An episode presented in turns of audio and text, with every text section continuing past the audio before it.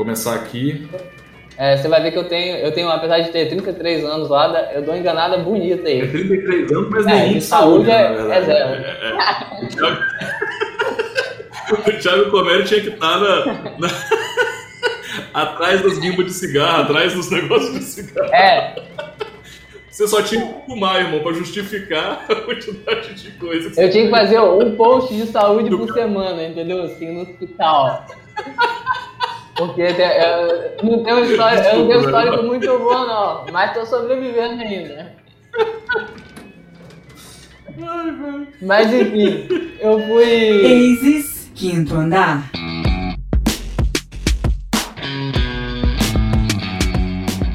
O papo de hoje é com o Thiago Comério. O Thiago é meu amigo, é uma das startups mais antigas que a gente tem aqui no estado, quando a gente nem chamava essas paradas de startup ainda. E o Thiago, ele tem um projeto com características muito interessantes. É um projeto B2C, com ticket muito baixo, aonde o marketing é um desafio central para você conseguir ter sucesso. Eles estão com um projeto com 400 mil usuários e o Thiago compartilhou muito da visão dele é, de como é que eles conseguiram isso, é, quais foram as estratégias que eles utilizaram para conseguir usuário num ticket tão baixo, aonde qualquer erro você vai demorar muito para recuperar o investimento, se recuperar. Então foi um episódio muito bacana, acho que vocês vão curtir. Um abraço. A ASIS tem o propósito de democratizar a inovação. Nós acreditamos que a inovação tem que ser simples, prática e efetivamente para todos. Por isso, desenvolvemos o conceito de rede de inovação, aonde você pluga sua empresa e já tem um setor de inovação com o know-how os especialistas necessários para transformar suas ideias em resultado. Se você está desenvolvendo um setor de inovação ou quer otimizar os seus resultados através da inovação, conversa com a gente que a gente pode te ajudar. Bom dia, boa tarde, boa noite para você que está ouvindo o Inovação com Y. Meu nome é Denis Ferrari, eu sou CEO da ASIS e host desse humilde podcast. E hoje eu estou aqui para bater um papo de compadre com o Thiago Comério do Meu Dinheiro. Tudo bom, Thiago?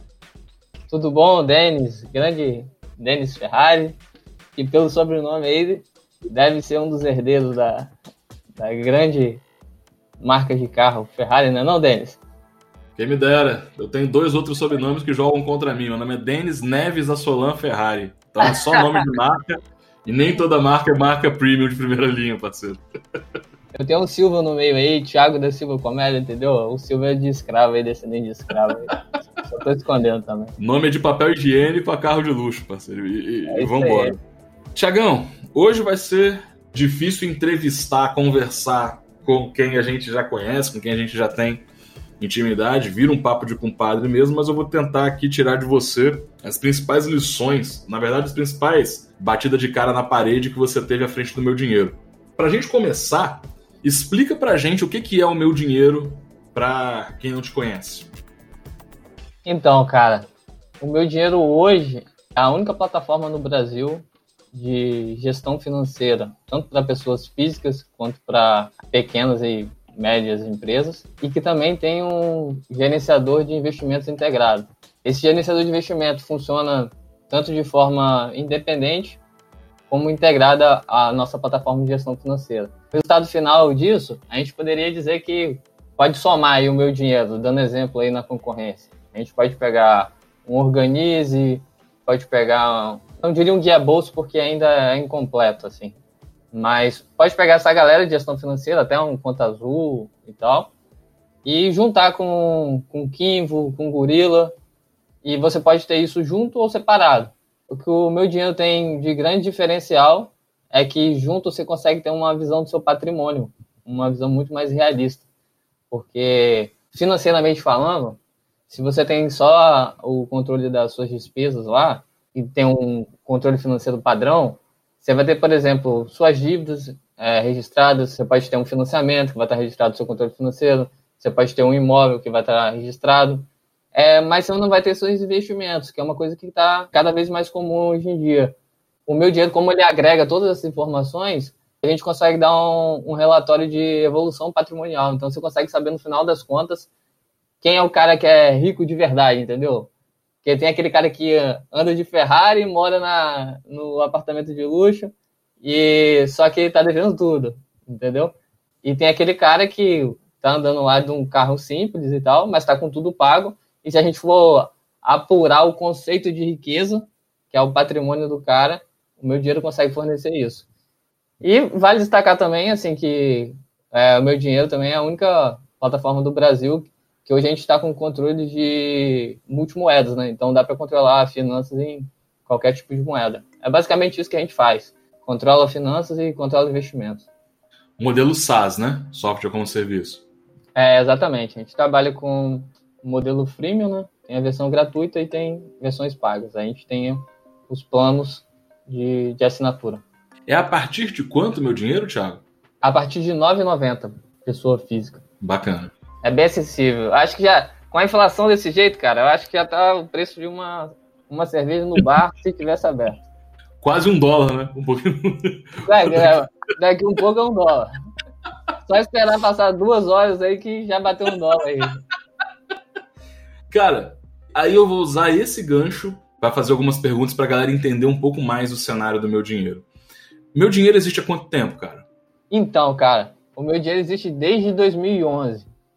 E para quem acha que as startups começam do nada e assim, é, o processo é todo muito rápido, eu posso dar até um exemplo para vocês.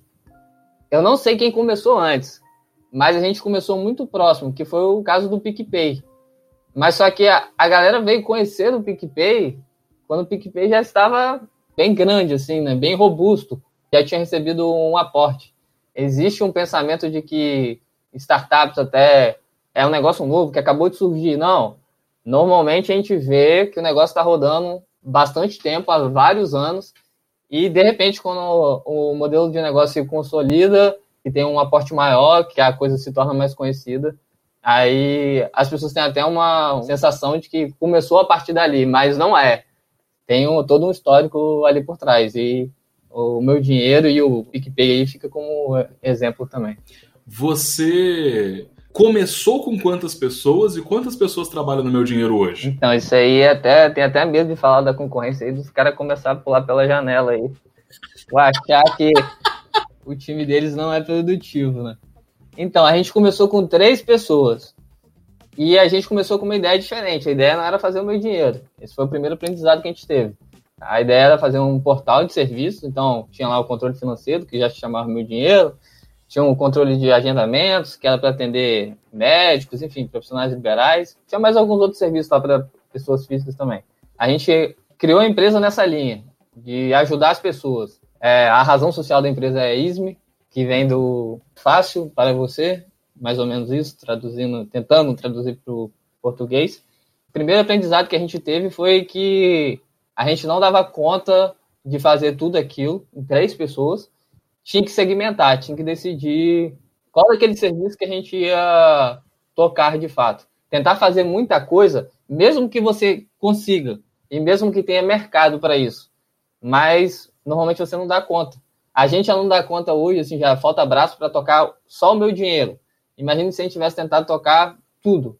Um dos maiores aprendizados que a gente teve, a gente teve, foi um divisor de águas na, no meu dinheiro, foi tirar o, o, portal, acabar com o portal e seguir só com o meu dinheiro, porque era o serviço que estava começando a deslanchar primeiro. Na época a gente tinha três pessoas, e a gente rodou com três pessoas, três ou quatro anos, beirando quatro anos, pelo menos uns três anos e meio, a gente rodou com três pessoas, que eram os três sócios. Era eu, equipe, todo mundo fazia tudo.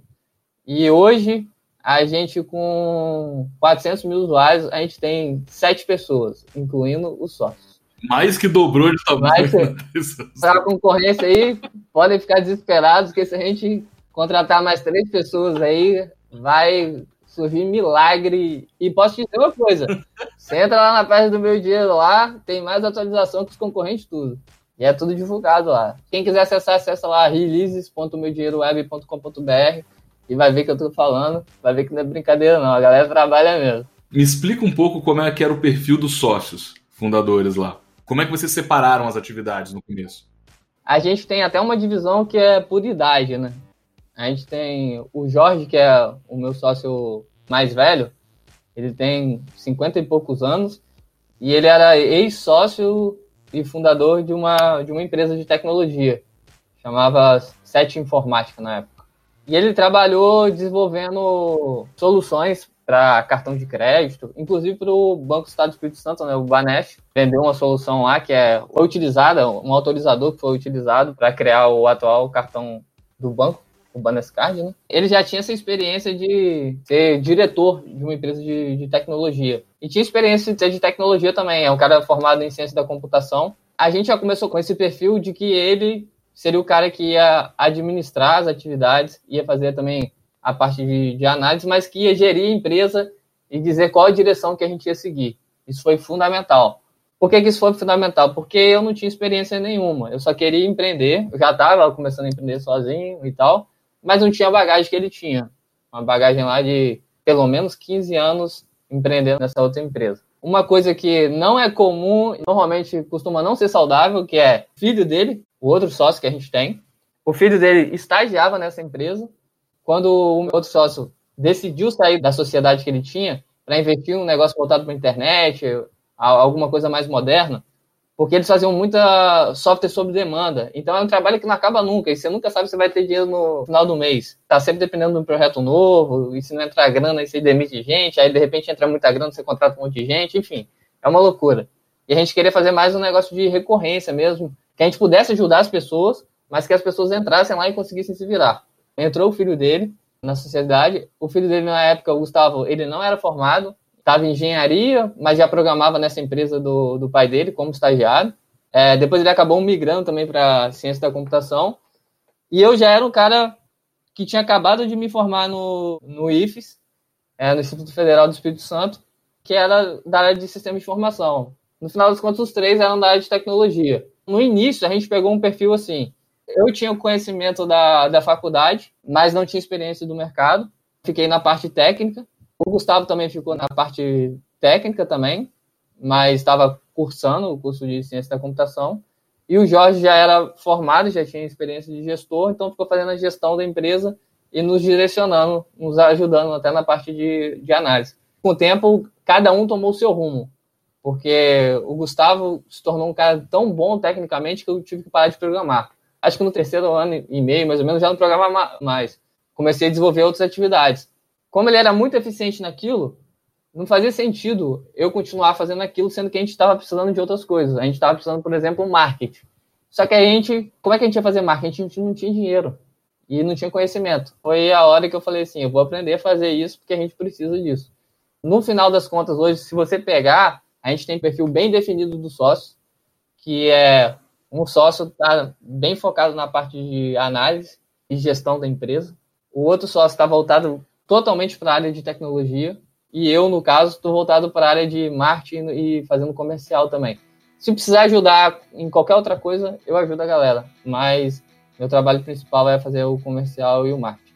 Mas até escrever para blog, atender clientes se for preciso, Aqui não tem dessa não, todo mundo faz, todo mundo faz tudo aqui.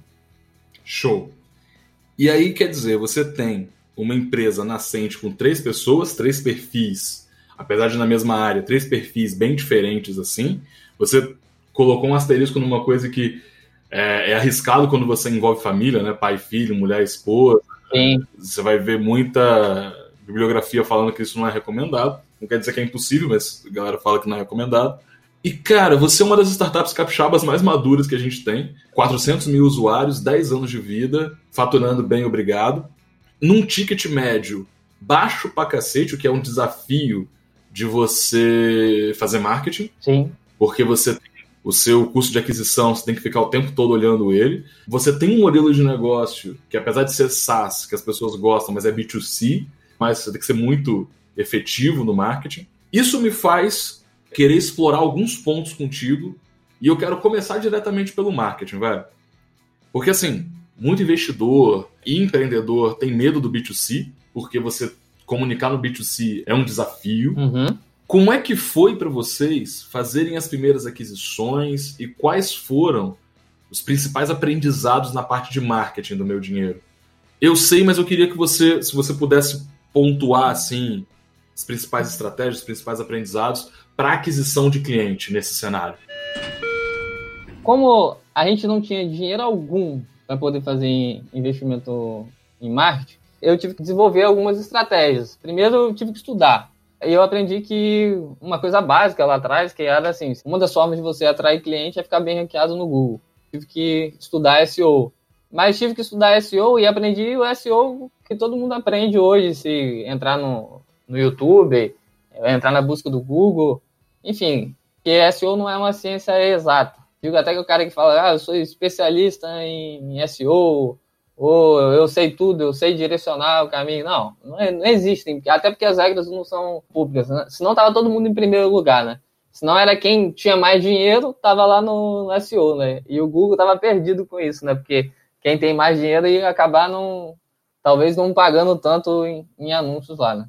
Mas eu acabei explorando muito essa parte de, de SEO, e foi muito de senso de observação. Aí isso tem um pouco a ver com a minha personalidade nessa parte do SEO, me deparei com algumas oportunidades no meio do caminho.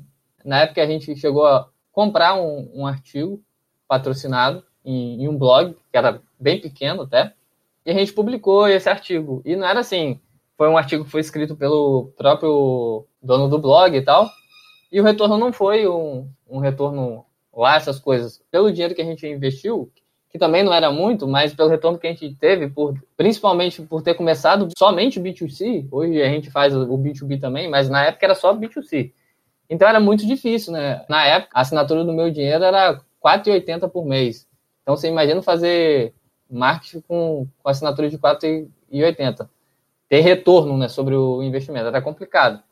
Eu comecei a observar muito esses blogs. Um dia que eu vi que teve um, um dono desses blogs que não dava conta de monetizar o blog, e ele colocou, fez um post colocando o blog à venda, eu conversei com meu sócio, falei, cara, vamos comprar esse, esse blog, porque a gente faz publicações lá, o custo pode ser muito mais barato do que a gente ficar pagando é, post por aí. A gente tem um canal que a gente pode fazer uma publicação lá, pode ser imparcial, mas a gente pode conseguir tráfego para o meu dinheiro, colocar uns banners lá, e eu acho que isso vale a pena.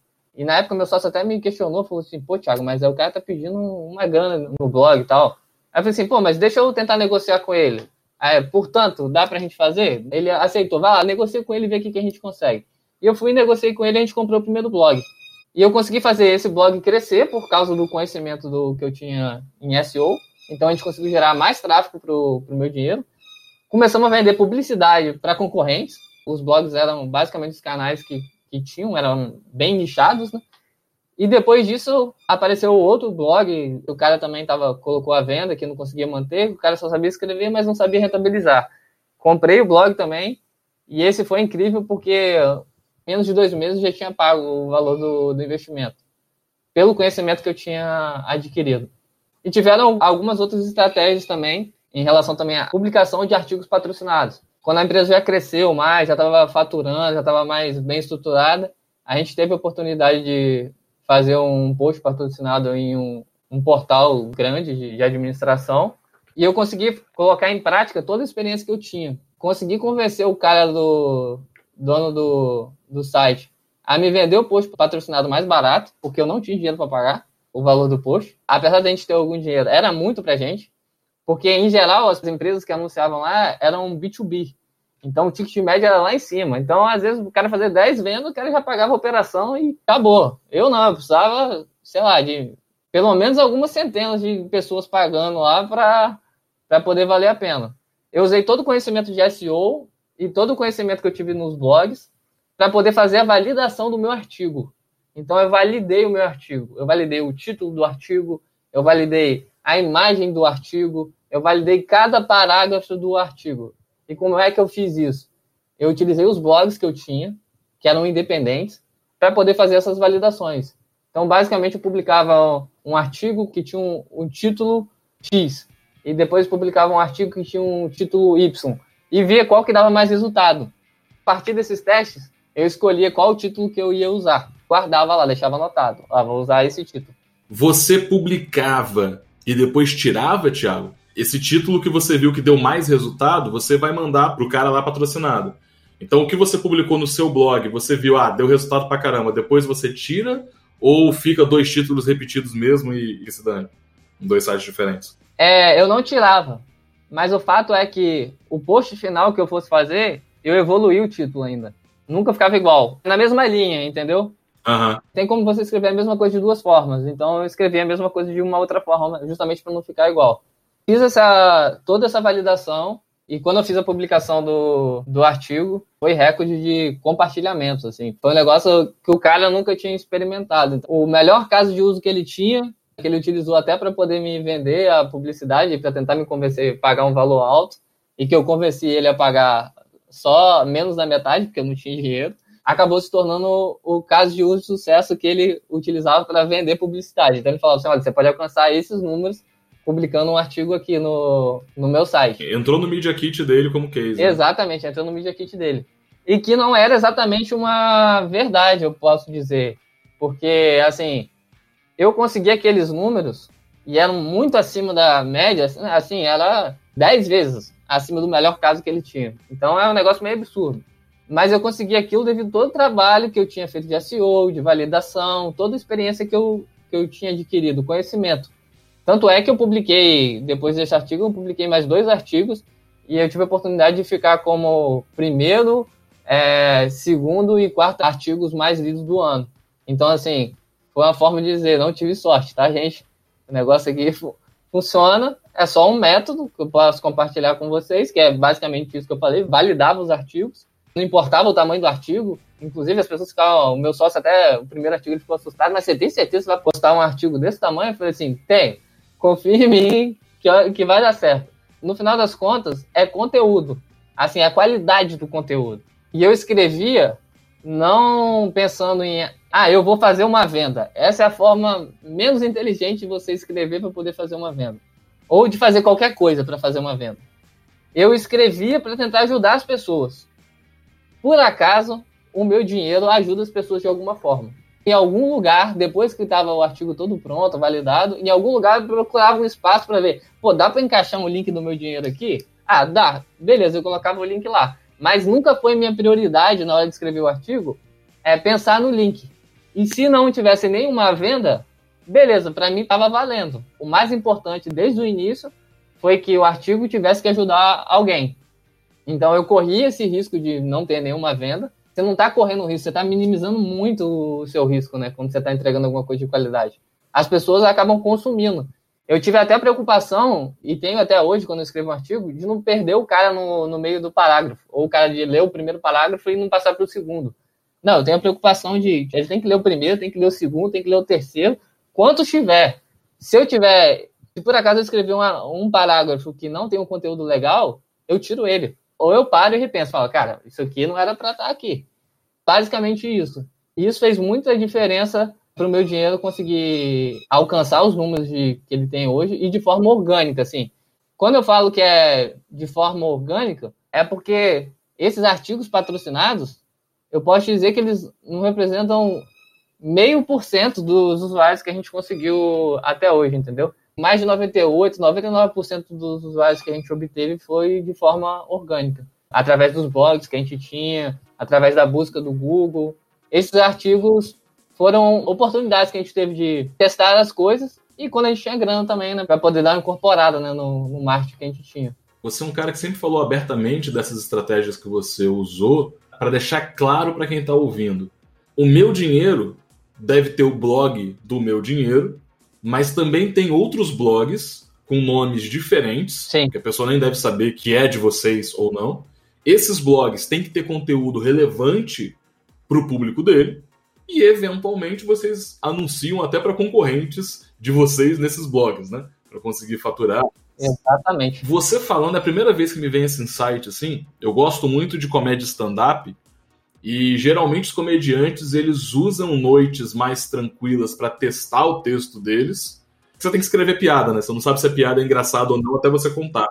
E para os caras saberem se é engraçado ou não, eles têm que contar em algum lugar pela primeira vez. Sim. Alguns comediantes de São Paulo montaram uma noite de teste, mas eventualmente o que eles fazem é ir em bares, às vezes menores, em bares que não são as praças deles, testam ali para nos shows principais e montar os solos deles com material que eles já sabem que vai funcionar. Quando a gente vê ali um texto de uma hora de um comediante, na verdade, ele testou aquele negócio ao longo de um ano, quebrado em cinco minutos, três minutos, em vários locais diferentes para conseguir chegar naquele formato final. E é mais ou menos isso que você está falando, né? Testar a imagem, testar o título, testar os parágrafos, qual palavra usar, qual palavra não usar, né? Tem muito a ver com o que a galera de stand-up faz. Né? Quem acompanha até stand-up sabe que tem em São Paulo, eu esqueci o nome, mas tem alguma coisa a ver com, com Night, o nome. Nathan. É, eu acho que é isso mesmo. Que a galera vai lá, comediantes não cobram o ingresso da galera, e a galera vai lá sabendo que, olha, se tiver piada que não presta aqui e você não ri, você não tá pagando nada por isso também. A gente tá aqui para poder testar as piadas. E no final das contas, eu assisto e acho que são as, os melhores até, porque é um negócio totalmente espontâneo, você não sabe o que, que vai vir. Entendeu? Dos outros, você até às vezes já assistiu um comediante que você gosta, mais de uma vez, a piada contada ela nunca fica da mesma forma, entendeu? Em determinado show ela fica mais engraçada, em outro show ela pode ficar também tão engraçada, mas fica de uma outra forma, mesmo sendo a, a mesma frase. Mas os caras fizeram esse trabalho antes de validar.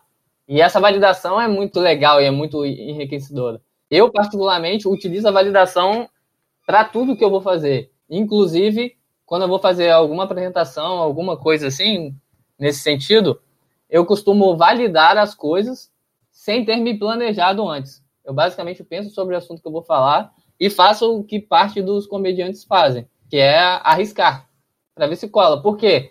Eu tenho um feedback mais real daquilo que eu estava pensando. Como não foi nada, nem um pouco programado, não gastei nem um pouco de tempo, então eu costumo fazer esse tipo de teste, sim. Acho que, eu acho que é super válido. Mas não é um teste para você fazer no, numa coisa, tipo, você vai comprar uma publicidade, aí já não dá para testar, né? Quando tá envolvendo dinheiro, cara, aí pensa duas vezes antes de fazer. Você pode até fazer. É. Às vezes numa rodada até de com investidor e tal, você pode fazer. É, eu já fiz já várias vezes. Vale a pena ter um plano B, entendeu? Uhum. É uma possibilidade de você improvisar. Mas se não for o caso, não improvise um roteiro, se for preciso. Tem uma outra coisa na sua fala que eu acho que é, é relevante pra caramba, que é o seguinte.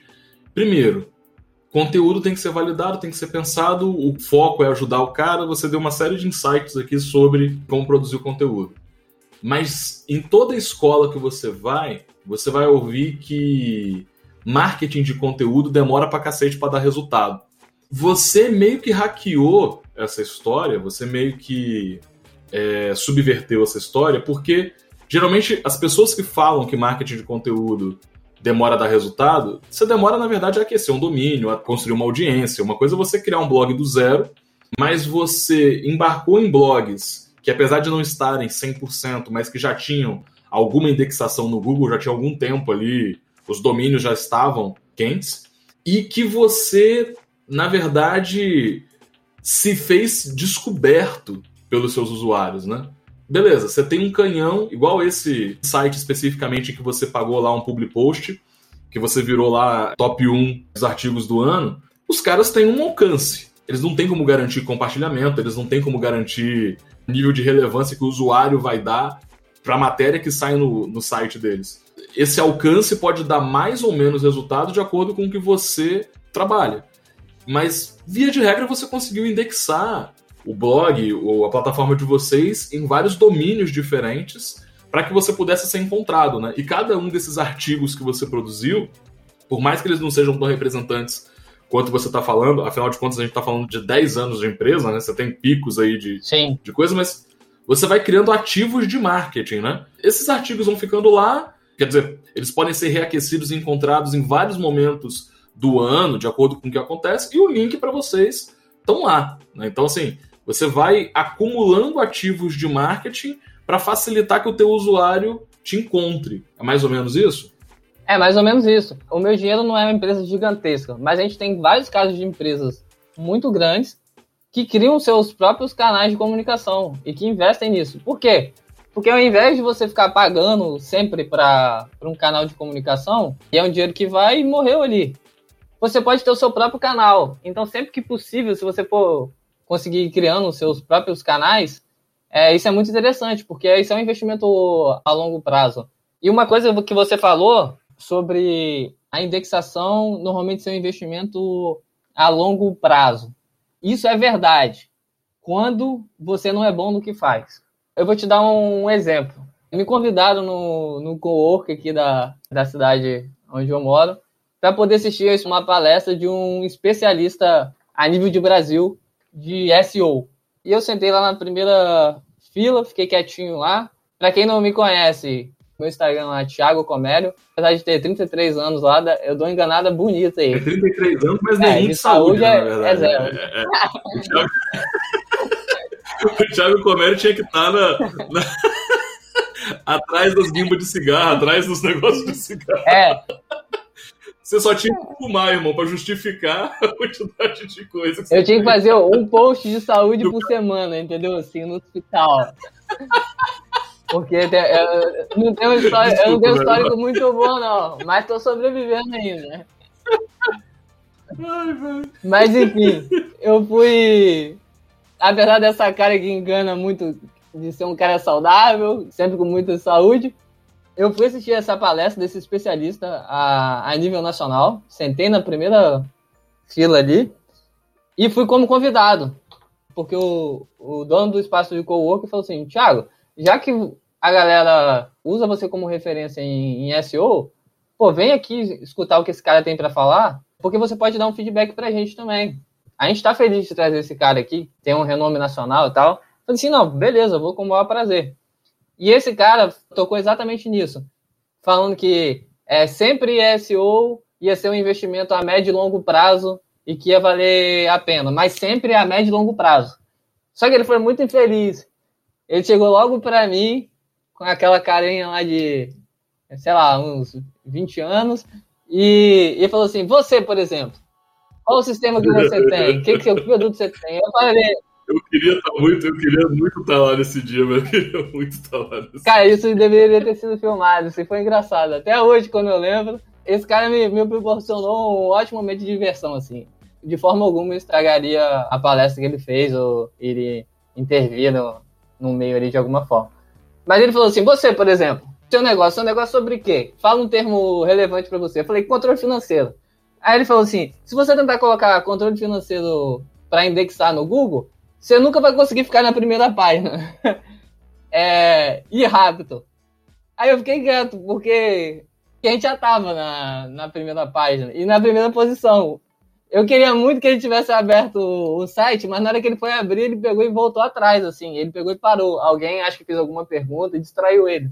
Mas, assim, cara se colocando como especialista a nível de Brasil, que só tinha como fazer a médio e longo prazo, e eu tinha experiências claras ali que não, dá para fazer no curto prazo. E quando eu digo curto prazo, um, dois meses, três meses no máximo. E normalmente a galera sabe que profissionais vendem isso falando assim, ó, você vai talvez começar a ter algum resultado aqui seis meses, um ano, dois anos para ter algum resultado. Não. Seis a doze meses é o tempo padrão. E eu estou testando aqui o controle financeiro da orgânica, pós-anúncios aqui, meu dinheiro é o primeiro mesmo. Pode ter variação de acordo com o login, histórico de busca e tal, mas meu dinheiro está em primeiro aqui no, no termo controle financeiro. Pode ter variação, inclusive, de horário. Mas se você procurar numa aba anônima, seria o mais isento possível, e em vários dias da semana, procura uma semana inteira ou um mês inteiro. Você vai acabar encontrando meu dinheiro na maioria dos dias da, na primeira colocação. E eu já testei isso, inclusive, em vários estados diferentes, tá? Porque de repente o cara vai falar: ah, não, é a máquina que você estava utilizando, é o local que você está, já está muito acostumado. Não, já testei já de, de vários dispositivos e dispositivos que não tinham o meu login. E sempre aparece lá como na primeira página. Do mesmo jeito que aparece aqui pra gente. No início isso tinha bastante variação, hoje tá mais uniforme, tá? Basicamente qualquer região que você conseguir. E até essa questão de login, assim, isso deixou de interferir tanto, assim. Eu acho que teve, eu acredito muito que teve uma, uma mudança no algoritmo do Google. Pra galera que não sabe, o site calculadora.com.br é um site que é nosso. Foi desenvolvido por um estagiário nosso. Hoje ele é contratado e tal, mas na época ele era estagiário. Fez um site super bacana para aproveitar um domínio que a gente tinha comprado. E eu consegui indexar esse site na época com um mês. Lógico, a gente não tem condições hoje de, de manter essa indexação na primeira página do Google para vários termos, porque o nosso foco é outro, o nosso foco é o meu dinheiro, né? E a gente não tem mais braço para isso, porque se for olhar, a gente tem um monte de domínio, um monte de blogs e tal, tem bastante coisa para fazer, e são sete pessoas apenas, né? Para poder dar conta de aplicativo iOS, aplicativo Android, controle financeiro pessoal, controle financeiro empresarial, controle de investimentos, você calcula imposto de renda e gera o DARF em dois cliques, coisa que a concorrência não faz. A concorrência vende o quê? Vende o curso para você aprender IR. Nós fazendo o quê? Não, importa a nota de corretagem lá, dois cliques, pum, já calcula o imposto de renda, já gera a guia lá para você pagar o imposto. Eu acho que vai muito, cara, da qualidade do profissional que tá, tá fazendo. Eu já falei algumas vezes, o Denis acho que já me escutou falar isso, mas tem muita empresa que inclusive quando ia anunciar nos nossos blogs, que eram concorrentes, eu falava, cara, não anunciei porque não vai dar resultado. E o cara não acreditava, porque o cara tinha muito dinheiro. A vontade que eu sempre tive era falar assim, cara, esse cara deve ter, sei lá, umas 20 pessoas no marketing. Não dá pra mandar todo mundo embora, não, e coloca só um assistente aqui que eu faço trabalho desses caras. Eram erros muito básicos, assim, né? E de validação, entendeu? Vou dar até uma ideia pra galera que pensar em fazer anúncio algum dia em um site isso é muito importante, cara. Isso a galera não vê. E a galera que está do outro lado, o anunciante, ele faz questão de colocar isso como diferença. E isso é o maior erro que você, na hora de anunciar, você pode cometer na hora de publicar um artigo ou fazer alguma coisa. Os caras te vendem o seguinte, ou até uma parceria, tá? Pensa muito bem nisso. Às vezes os caras têm um portal de notícia ou um portal da sua cidade que, sei lá, 100 milhões de acessos num dia. Aí o cara fala, tá, vamos fazer uma parceria aqui e tal, ou vamos fazer um artigo patrocinado, você vai ficar na primeira página. Vou colocar você na primeira página, você vai me pagar 20 mil reais. Vai ficar um dia na primeira página aqui. Eu tenho 100 milhões de views de usuários aqui, ou até de usuários únicos. Então, 100 milhões vão conhecer o seu negócio, o seu produto. Aí, uma pergunta básica que as pessoas não se fazem é: quantas pessoas visitam a página inicial do seu site? Aí, às vezes, você vai ver é 10 mil. Então, você está pagando 20 mil para anunciar para 10 mil pessoas você tem que descobrir aonde está o tráfego desse cara. Normalmente, o tráfego dos portais, eles não estão concentrados no total ou, em sua maioria, na home. Está tá dentro do, do site. E, normalmente, dentro de algum artigo. Se você consegue descobrir esse artigo ainda, normalmente os caras vão te cobrar uma fortuna até para você anunciar nesse artigo. Ou, às vezes, nem vão querer deixar você anunciar lá. Então, é esse o pulo do gato. Você não pode dar o um mole de a quantidade é essa. Isso vale para todas as mídias. Isso vale para YouTube, isso vale para Instagram. No YouTube o cara pode falar, ah, tem um, é, um milhão de seguidores. Cara, mas entra lá e olha quantas views ele teve no, nos últimos vídeos dele. Quantas pessoas assistem? Dá uma olhada na temática dele. Às vezes o cara tem lá é, um milhão de seguidores e tá tendo 10 mil views. Então, cara, o alcance que você tem vai ser de 10 mil pessoas. Esquece aquele um milhão de usuários lá. Aquele um milhão de usuários é, se você fizer, conseguir conversar com o cara, dono da mídia, para você fazer um vídeo que seja de extrema qualidade. Do mesmo jeito que eu construí, por exemplo, um artigo de muita qualidade, muita relevância, você vai ter que tentar sentar com esse cara para trabalhar um vídeo de é, extrema relevância. Para quê? Para que esse vídeo viralize ou que ele tenha uma visualização muito acima da média que tem naquele canal. Porque senão, cara, você vai morrer naquele número que o cara tem. E o cara vai te vender que olha, meu canal tem um milhão de inscritos. Mas não é o. Você não está comprando um inscrito, você está comprando a visualização. E se for para comprar visualização, pô, vai lá no Google e anuncia no Google. Se o cara tem números tão discrepantes assim, né? Tem a vantagem do, do vídeo, por exemplo, no caso de vídeo, algumas postagens ficarem eternamente lá, né? Mas tem que tomar muito cuidado com isso, porque também ó, a, o número de visualizações não vai crescer, não. O boom é ali, sei lá, você pode estudar melhor, mas talvez nos dois primeiros dias, entendeu?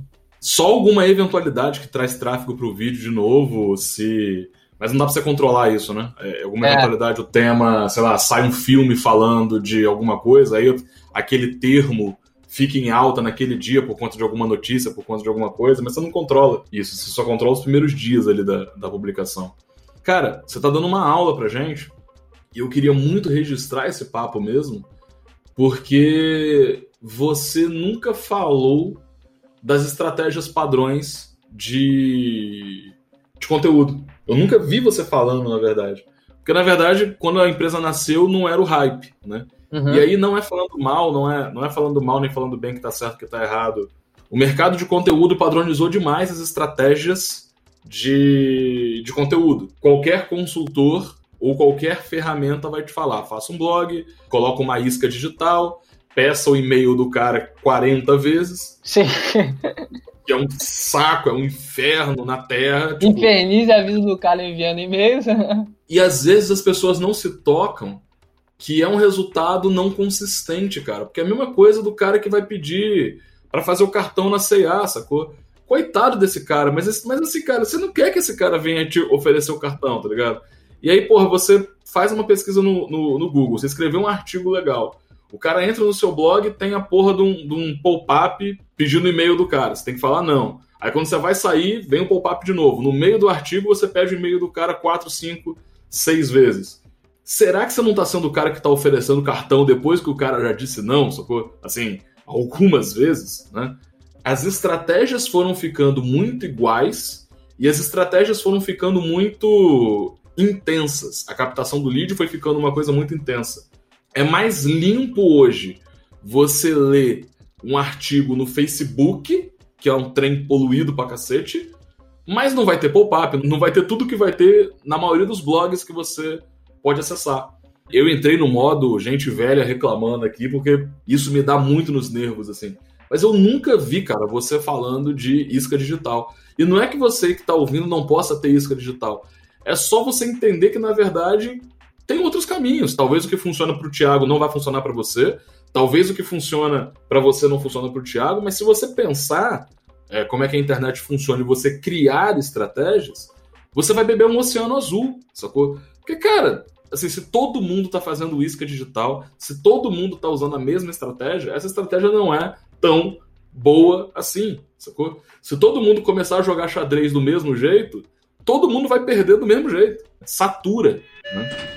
Apesar de continuar esse trabalho de artigos, a gente faz ele cada vez menos. Os blogs hoje, eles têm cada vez menos importância em relação a criar mais tráfego para a gente eles existem para poder manter o que a gente tem. Tem muita gente que me questiona, Thiago, então eu vou fazer o seguinte, eu vou criar um, um blog e vou fazer um funil de vendas e tal. Eu posso ser criticado por todos a galera de marketing aí, porque eu não sou formado em marketing, nunca tive nenhum curso de marketing na vida, a única coisa que eu fiz foi faculdade, foi de tecnologia, não tem nada a ver com isso. Eu não criaria um blog hoje do, do zero, porque é uma forma de comunicar já tá ultrapassada, cara. O que eu acho que a galera tem que enxergar é o seguinte: você tem que sempre pensar no próximo passo, que é para poder surfar a onda nova. Se tá todo mundo falando sobre um assunto, é porque, cara, aquilo já foi. Por que, que eu não tenho medo de, de expor todas essas estratégias que eu já usei e a, as que eu uso? Porque eu tô sempre criando novas. E o que garante que eu continue tendo bons resultados é o fato de estar criando novas estratégias.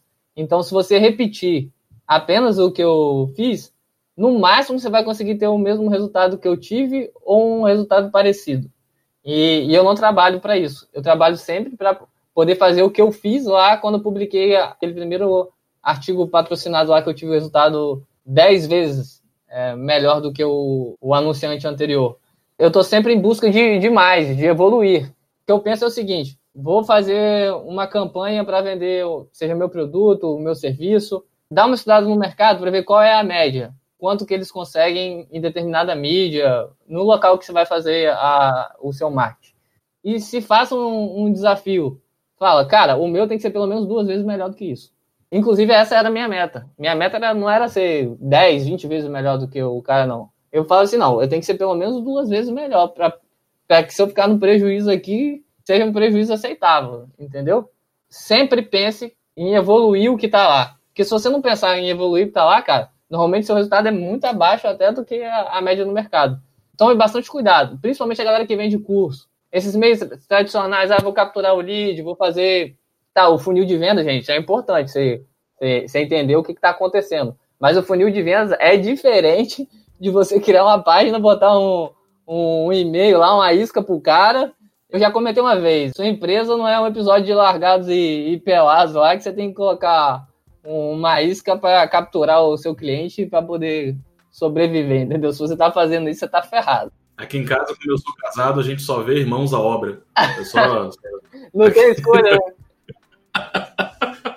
É irmãos à obra, é casa pra caralho, é reformando casa, vendendo casa. Muito rico isso que você tá falando. E assim, gente, aí deixa eu fazer um disclaimer aqui O Thiago, ele tem esse jeito incisivo de falar, mas é um dos caras mais abertos e mais colaborativos do ecossistema. Mas na real, Thiago também é um velho ranzinza. Oh. Se dá bem por conta disso, assim, porque as mesmas coisas nos irritam. E geralmente discursos muito fáceis, discursos muito padronizados, é problemático, né? É problemático. Mas os resultados do meu dinheiro estão aí para você entender por que, que esse cara tem essa confiança no que ele está falando. Denis, só te, te, te interrompendo. Vou dar só um exemplo aqui. Tem a galera que vende curso aí para que vende milagre, tá? Às vezes o milagre é até verdade, mas para você que tá fazendo a coisa muito errada.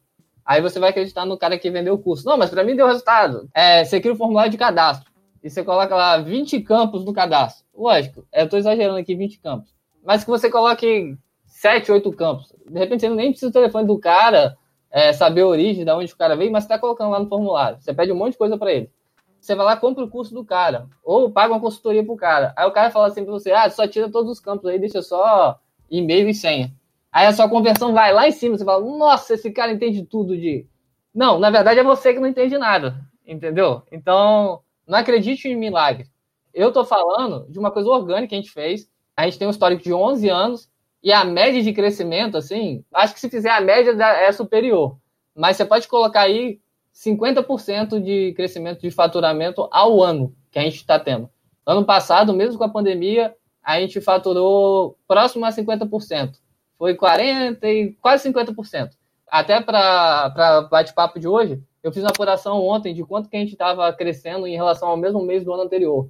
A gente estava crescendo 60% no mesmo, no mesmo período. Massa. Isso tudo de forma orgânica e ainda sem investimentos em, consideráveis em marketing, que é mídia paga, né? Próximo passo que a gente pretende fazer. Então tome bastante cuidado com esses caras que, que vendem curso, vendem milagre. Isso, isso é para tudo, tá? É, o cara que vai fazer você ganhar dinheiro aprendendo a investir, que vai te oferecer uma rentabilidade garantida, vai fazer seu negócio vender absurdamente. Imagine se todos os negócios vendessem absurdamente, assim, com um único curso. A gente estava ferrado, né? Porque eu não sei de onde ia tirar a gente para comprar, né? Então tome bastante cuidado com, com isso.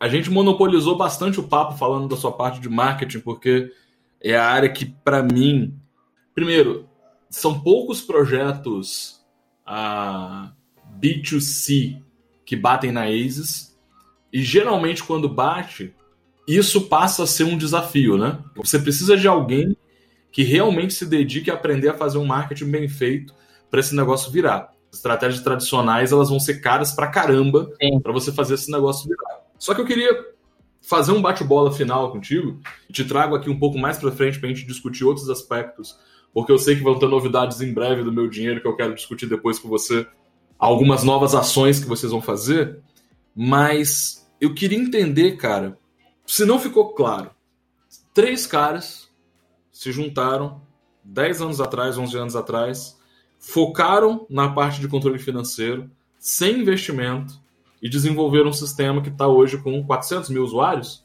É, na verdade, sem nenhum conhecimento em contabilidade ou controle financeiro específico. Era mais um sócio que dominava a parte de cartão de crédito específico para banco. Vocês foram aprendendo as coisas no caminho, né, Tiago? Sim, foram... a gente aprendeu a aprender. Queria que você pincelasse assim, os principais desafios. Na parte de tecnologia, você falou que você e o Gustavo começaram programando ali. Você programava mais no começo da empresa. Na parte de tecnologia, vocês mesmos desenvolveram a tecnologia? Foi um roadmap tranquilo? Como é que foi? Então, a gente começou desenvolvendo nossa tecnologia, mas depois a gente chegou a, a um determinado consentimento lá, né? né? Nessa hora o Gustavo já tomava as decisões já de tecnologia. Tinham plataformas Frameworks que atendiam a gente perfeitamente, que eram muito melhores do que as soluções que a gente tinha. Para você ter uma ideia, o Gustavo chegou a abrir o código de um framework, criar um framework para o meu dinheiro, entendeu? Mas só que depois a gente viu que não tinha necessidade, a gente acabou migrando para soluções é, que eram prontas e tal, e que, que davam mais agilidade e mais organização, principalmente no nosso código. Hoje, o único programador é o Gustavo? Como é que vocês têm? Como é que vocês organizam o time? Não, senão não dava conta, né? Hoje a gente tem o Gustavo, que é assim, cara, é um, é um cara acima da média, descomunal o que ele faz. Ele equivale, sei lá, cinco bons programadores, posso dizer sem sombra de dúvida. Inclusive, a gente está precisando de outro Gustavo aí, mas tá difícil achar no mercado. A gente tem o Hugo, que é um cara que tem um potencial muito grande, que é, também trabalha com a gente, é, desenvolvendo na, na parte web também. O Gustavo é focado na parte web. E lá não tem. Quem desenvolve para web não tem dessa de, ah, eu faço só back-end, front-end, não. Lá faz tudo. E o Hugo foi o cara que entrou com a gente como estagiário, um cara que está evoluindo muito. Aí a gente tem o Jean, que trabalha também a gente na parte visual e na parte de marketing. Ele ajuda bastante a gente nisso. E ajuda em várias questões. Questão de UX, questão de gerenciar os blogs, quando eu não, não tenho tempo, estou fazendo uma tarefa. É, mas são atividades voltadas para o Jean. A gente tem o Daniel, que cuida, é responsável pelos nossos aplicativos, tanto o Android quanto o aplicativo iOS. Tem o Jorge, que faz a parte de análise. Eu que trabalho também junto com o Jean ali na parte de marketing e também faço a parte comercial. E mais tudo que aparecer que, que ninguém tiver tempo para fazer ou que tiver é, precisar de tempo para obter conhecimento. Acaba sobrando para eu fazer. Faço com o maior prazer, porque é sempre aprendendo. E também temos a Carla, que trabalha no, no suporte com a gente e também ajuda a gente a fazer o administrativo, porque o nosso administrativo ele é bem fácil de fazer, porque basicamente a empresa é toda automatizada, por isso que a gente consegue trabalhar só com sete pessoas. Para finalizar, o Jorge trabalha com a parte de análise, então ele ajuda ali o, o Gustavo, porque quando você tem um analista muito bom, você basicamente, e um programador muito bom, você basicamente fala para o programador, cara, faz isso como eles já estão em sintonia ali, a coisa ocorre de uma forma muito fácil. E tem uma coisa no meu dinheiro que é diferencial e que eu digo que, assim, se as empresas fizessem isso, elas iam experimentar um, um crescimento e eu digo um amadurecimento em todos os sentidos, inclusive até de permanência das pessoas trabalhando na empresa, das pessoas terem orgulho de, de estarem ali na, na empresa, que é antes de contratar alguém, contrate a pessoa. Contrate o ser humano. Esse, o ser humano é o mais importante.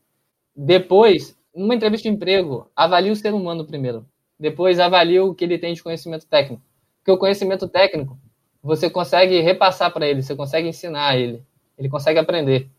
O Hugo é a prova disso. Ele entrou com a gente como estagiário e hoje está aqui trabalhando com a gente, desenvolvendo a parte. Acabou, acabamos de lançar um, um relatório, reformulação de alguns relatórios e várias melhorias, e o Hugo que está fazendo isso o ser humano, assim, a parte técnica você consegue evoluir. Agora, o ser humano em si, se você não, não for bem selecionado, você vai ter problema de várias coisas. Vai ter problema de produtividade, você vai ter problema de o cara estar tá insatisfeito, vai ter a galera que vai querer oferecer mais para o cara sair. E eu vou até dar um exemplo de uma coisa que aconteceu quando o Hugo ainda era estagiário. Eu, particularmente, tenho muito orgulho de ter ele na minha equipe por essa atitude dele. A gente pediu ao Hugo antes da pandemia, porque a gente está precisando contratar de fato. A gente pediu ele que encontrasse alguém da turma dele, que ele estava no último período, que pudesse trabalhar também com a gente desenvolvendo lá para os aplicativos, né, para Android ou iOS. Não importava qual. Dependia do profissional mesmo, da pessoa escolher qual área que ela queria atuar. Essa pessoa chegou lá e falou assim: Ah, beleza, eu gostei muito da, da empresa, da equipe, da proposta, do trabalho aqui.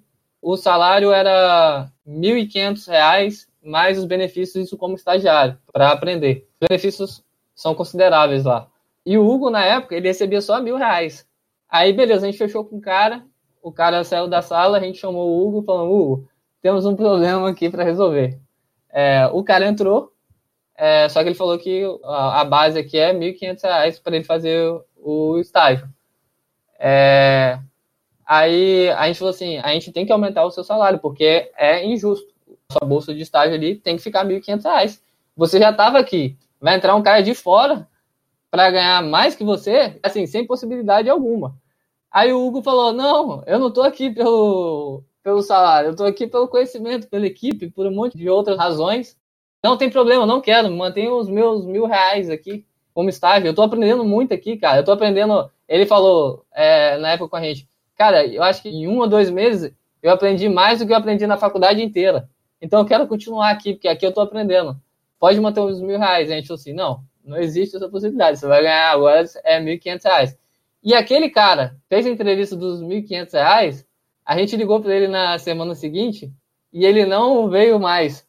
Por quê? Porque ele pegou e foi em outro lugar, e falou: Eu tenho uma proposta de 1.500 e foi lá contratado ele, com, cobriram a oferta dele. Então é um cara que não ficou, é um cara que não tinha o propósito que o meu dinheiro tem, porque lá a gente se ajuda. Então todo mundo é igual, todo mundo senta numa mesa, todo mundo tem poder de voto igual. Lógico, tem decisões que têm que ser tomadas pelos sócios da empresa, porque são coisas mais burocráticas. Se você dividir para várias pessoas, você não chega a um consenso, entendeu? E até pela maturidade, pela experiência que a gente tem como sócio, que a gente está desde o início na empresa. Esse é um tipo de coisa que faz muita diferença, cara. Você tem um time que você pode contar, o time está com você. Não é só contar com o time, você tem que devolver isso para o time. Distribua lucros para o time, entendeu? Colabore com ele, sei lá, de repente quebrou alguma coisa.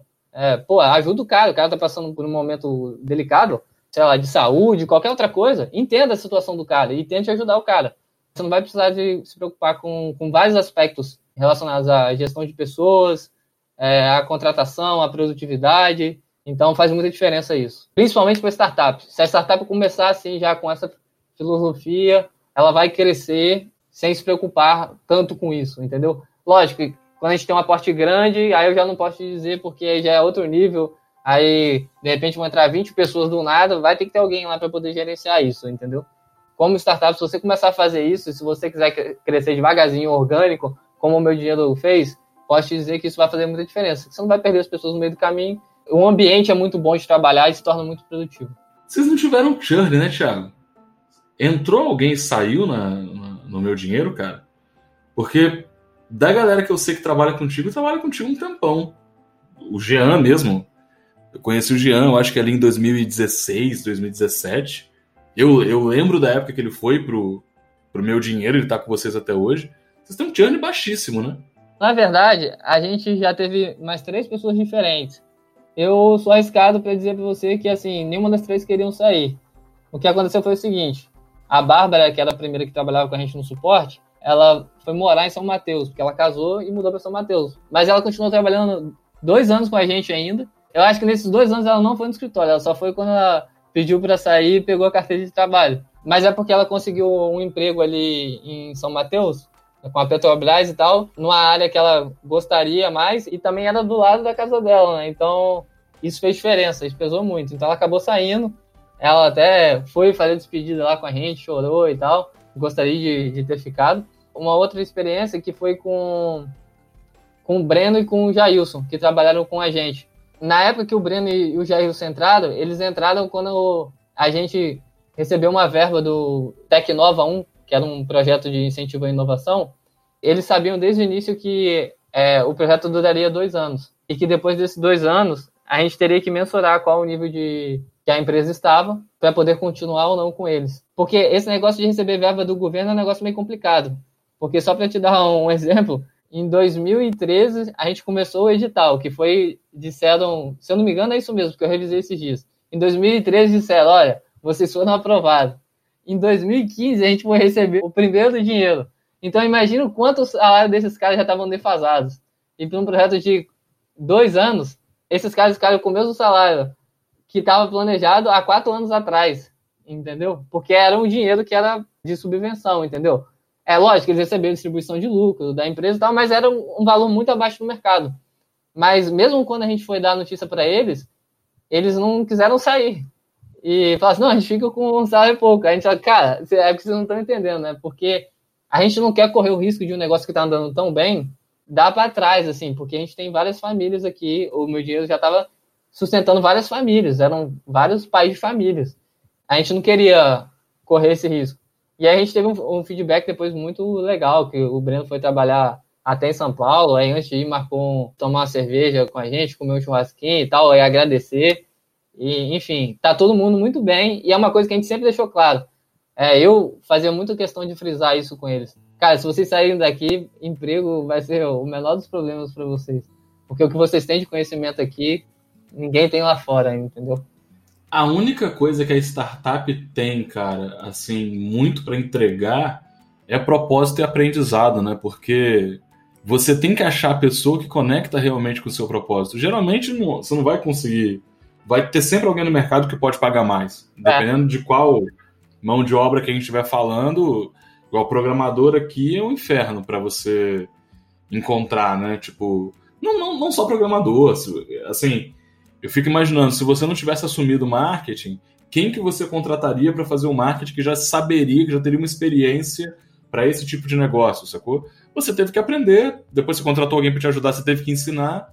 Você não tem uma, uma escola de negócios desse tipo que forma uma galera muito preparada para atuar com as áreas de um jeito um pouco diferente. E aí óbvio, né? Quem, quem estiver ouvindo isso pode falar assim: ah, não, Denis, mas negócio é negócio, mas. Mas, cara, não é assim. É muito incerto, é muito escasso de recurso. Você tem que aprender a tirar leite de pedra para conseguir resultado. Não é toda escola, não é todo curso que vai ensinar isso. Quer dizer, seja parte da premissa que você vai ter que formar, seja parte da premissa que não é todo mundo, você não vai conseguir pagar. Por mais que você pague o que é justo, mas sempre vai ter alguém que pode fazer uma oferta financeira melhor. Quando você acha a pessoa que conecta com o propósito do negócio, que entende a razão de estar ali, de gostar das pessoas, de gostar da vibe, é outra história, assim. Cara, faz muita diferença. E te digo, para você, pessoas pensam muito, talvez esteja faltando gente dentro da, da minha empresa. Meu dinheiro tá aí para provar que, cara, não falta gente não, cara. Se você tiver bons profissionais e qualificados, com poucas pessoas você consegue fazer muita coisa. E é muito melhor, muito mais legal trabalhar com, com uma equipe muito eficiente, com poucas pessoas que você tem interação, que é um processo muito mais rápido, que gerenciar um monte de gente, de ter processos burocráticos e que acabam não sendo legais para ninguém. Porque você não consegue ser tão flexível com o seu funcionário. O pessoal fica falando, ah, colaborador. Fala, não, aqui não tem ninguém colaborador, não. Aqui é todo mundo é funcionário mesmo. A gente não paga salário e não tem ninguém amarrado aqui. Se quiser, pode pegar e ir embora. É, então ficam criando nomes bonitos para dizer que dão coisas às pessoas. Não. Você é funcionário e você recebe benefício aqui porque você faz por onde, entendeu? Ah. E isso vale muito a pena. E no mercado é difícil encontrar, para a gente tem sido um obstáculo, e no mercado é difícil encontrar gente que esteja no nível que a gente busca. Assim. Basicamente, a gente tem, tem treinado, é, tem visto isso como uma das alternativas. Porque o preço é muito alto, né? De você pegar um cara que está num, num nível que a gente está, né? Querendo ou não, a gente passou 10 anos aprendendo, cara. Só aprendendo, só tomando na, na testa e só aprendendo. Para entrar lá e tá, falar assim, ah, vocês vão conversar de igual para igual, ou o cara é melhor que vocês. O cara tem que estar tá pelo menos 10 anos, assim, focado em aprender. E normalmente o cara entra na empresa, ele tem que fazer o quê? Ele tem que produzir para a empresa. A empresa ou não dar tempo para o cara evoluir, para o cara aprender. Isso é uma falha. De forma alguma estou dizendo que o cara tem que aprender só o tempo inteiro. Não, tem hora de produzir e aprender, mas dá para ir separando. Produzir um pouquinho, ah, tem alguma coisa nova. Ah, já produz e aprendendo já alguma coisa nova. Por isso que a gente vê essa discrepância de comparar é, até concorrentes que a gente sabe que, cara, os caras têm 30 funcionários e o sistema está lá parado ou que libera uma melhoria a cada três meses, é uma melhoria que a gente fala, pô, mas isso aí a gente fazia numa semana, cara. O que, que esses caras estão fazendo aí? Deve ter mais três empresas aí dentro que essa galera tá trabalhando para fazendo outra coisa, não tá fazendo isso. Mas não, é porque a gente chegou no nível de automatização e no nível de conhecimento que a gente consegue fazer isso e entregar isso com segurança para as pessoas. Até porque senão o cara que é usuário do meu dinheiro fala, cara, rapaz, vou sair desse sistema hoje, né? Porque tem sete pessoas trabalhando nessa empresa, os caras me atendem na hora quando eu entro lá no suporte, o que está acontecendo? Na verdade, o problema é no concorrente. Porque às vezes o cara não criou alguma coisa tão boa e o cara tem que ficar o tempo inteiro dando suporte para aquilo que tá, a plataforma está dando erro, o cara não está entendendo como usar. A palavra-chave para uma equipe pequena, produtiva, é automação. Você, você usou ela algumas vezes. Exatamente, isso faz muita diferença. Você não precisa se preocupar. Tudo que a gente pode, a gente automatiza. E vale a pena, cara, você parar, perder um tempo para automatizar. Uhum. Porque aí você automatiza, você não precisa mais se preocupar com, com aquilo. Então, às vezes, você ia ter que contratar um cara para poder ficar naquilo e ia resolver o seu problema temporariamente.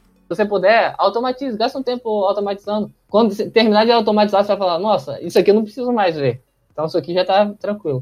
Fica de aprendizado aí, porque a jornada é longa e as pessoas estão acostumadas a pensar sempre é, no imediato.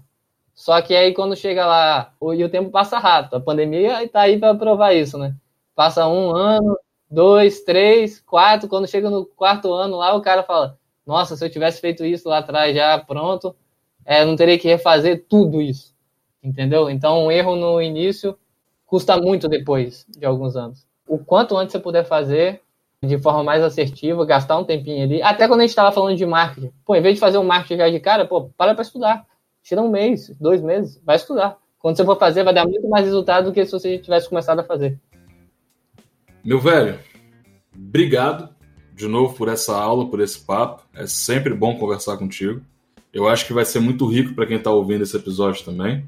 Deixa uma mensagem final aí para a galera e explica como é que a galera pode te achar, deixar o meu dinheiro. Cara, para achar o meu dinheiro, pode digitar meu dinheiro no Google. O endereço do site é meudinheiroweb.com.br, mas se você digitar meu dinheiro, a gente já aparece lá. Não, não vai digitar meu dinheiro. Digita controle financeiro. Digita controle financeiro lá e, e, entra lá pra dar uma moral pra gente lá pra vocês verem que a gente tá falando a verdade. Ou digita, sei lá, gerenciador de investimentos, se estiver querendo controlar seus investimentos. Cara, o que eu posso dizer para vocês, persistência vale mais do que inteligência. Porque eu não sou um cara tão inteligente quanto muitas pessoas acham que, que eu sou, mas eu sou um cara muito esforçado, cara. E isso faz muita diferença. E você vai ter gente com um perfil diferente na sua equipe. Você vai ter aquele cara que é inteligente, então aquele cara que é inteligente, ele já resolve a parte que, que faz assim rapidinho. Mas você vai ter alguma coisa que vai precisar de muita persistência para poder fazer. E normalmente isso está ligado à sua startup, ao seu negócio, ao futuro. E nunca esqueça do cliente, cara. O cliente é quem paga suas contas. Você está fazendo aquilo para ele. Se você está criando um negócio para ganhar dinheiro, a chance de isso dar errado é muito grande. Agora, se você está fazendo um negócio para ajudar alguém de alguma forma, eu garanto para você. Isso eu posso falar mesmo, garanto mesmo. É questão de tempo para você ganhar dinheiro. Pode demorar um, dois, três, quatro anos? Pode demorar. Mas se você tiver persistência, conseguir aguentar isso, for evoluindo a cada dia, vai chegar uma hora que dinheiro vai ser só consequência. Dinheiro é consequência do seu trabalho. Nunca pense no dinheiro como a primeira coisa que você vai fazer. Pense no dinheiro como consequência. Você tem que pensar no seu usuário. Você está fazendo alguma coisa para o seu cliente. Se você atende é, a necessidade de alguém, você ajuda as pessoas de alguma forma, você vai acabar ganhando dinheiro por causa disso. Simples assim. Mas, infelizmente, a galera complica, mas é bem, é bem simples assim. Não é fácil. Simples é diferente de fácil, mas é simples. É isso aí. Simples é diferente de fácil. Ótima frase. É... Irmão, obrigado. Tamo junto. Se precisar de mim, tô aí. E vou te encher o saco sempre que eu precisar de você, beleza? Tô aí, sempre com o maior prazer e em ajudar, porque faço isso de coração mesmo. E é isso aí. Sucesso pra galera que estiver empreendendo aí e que teve a paciência de escutar a gente até o final aqui. Espero que tenha valido a pena. Um abraço, galera. Valeu!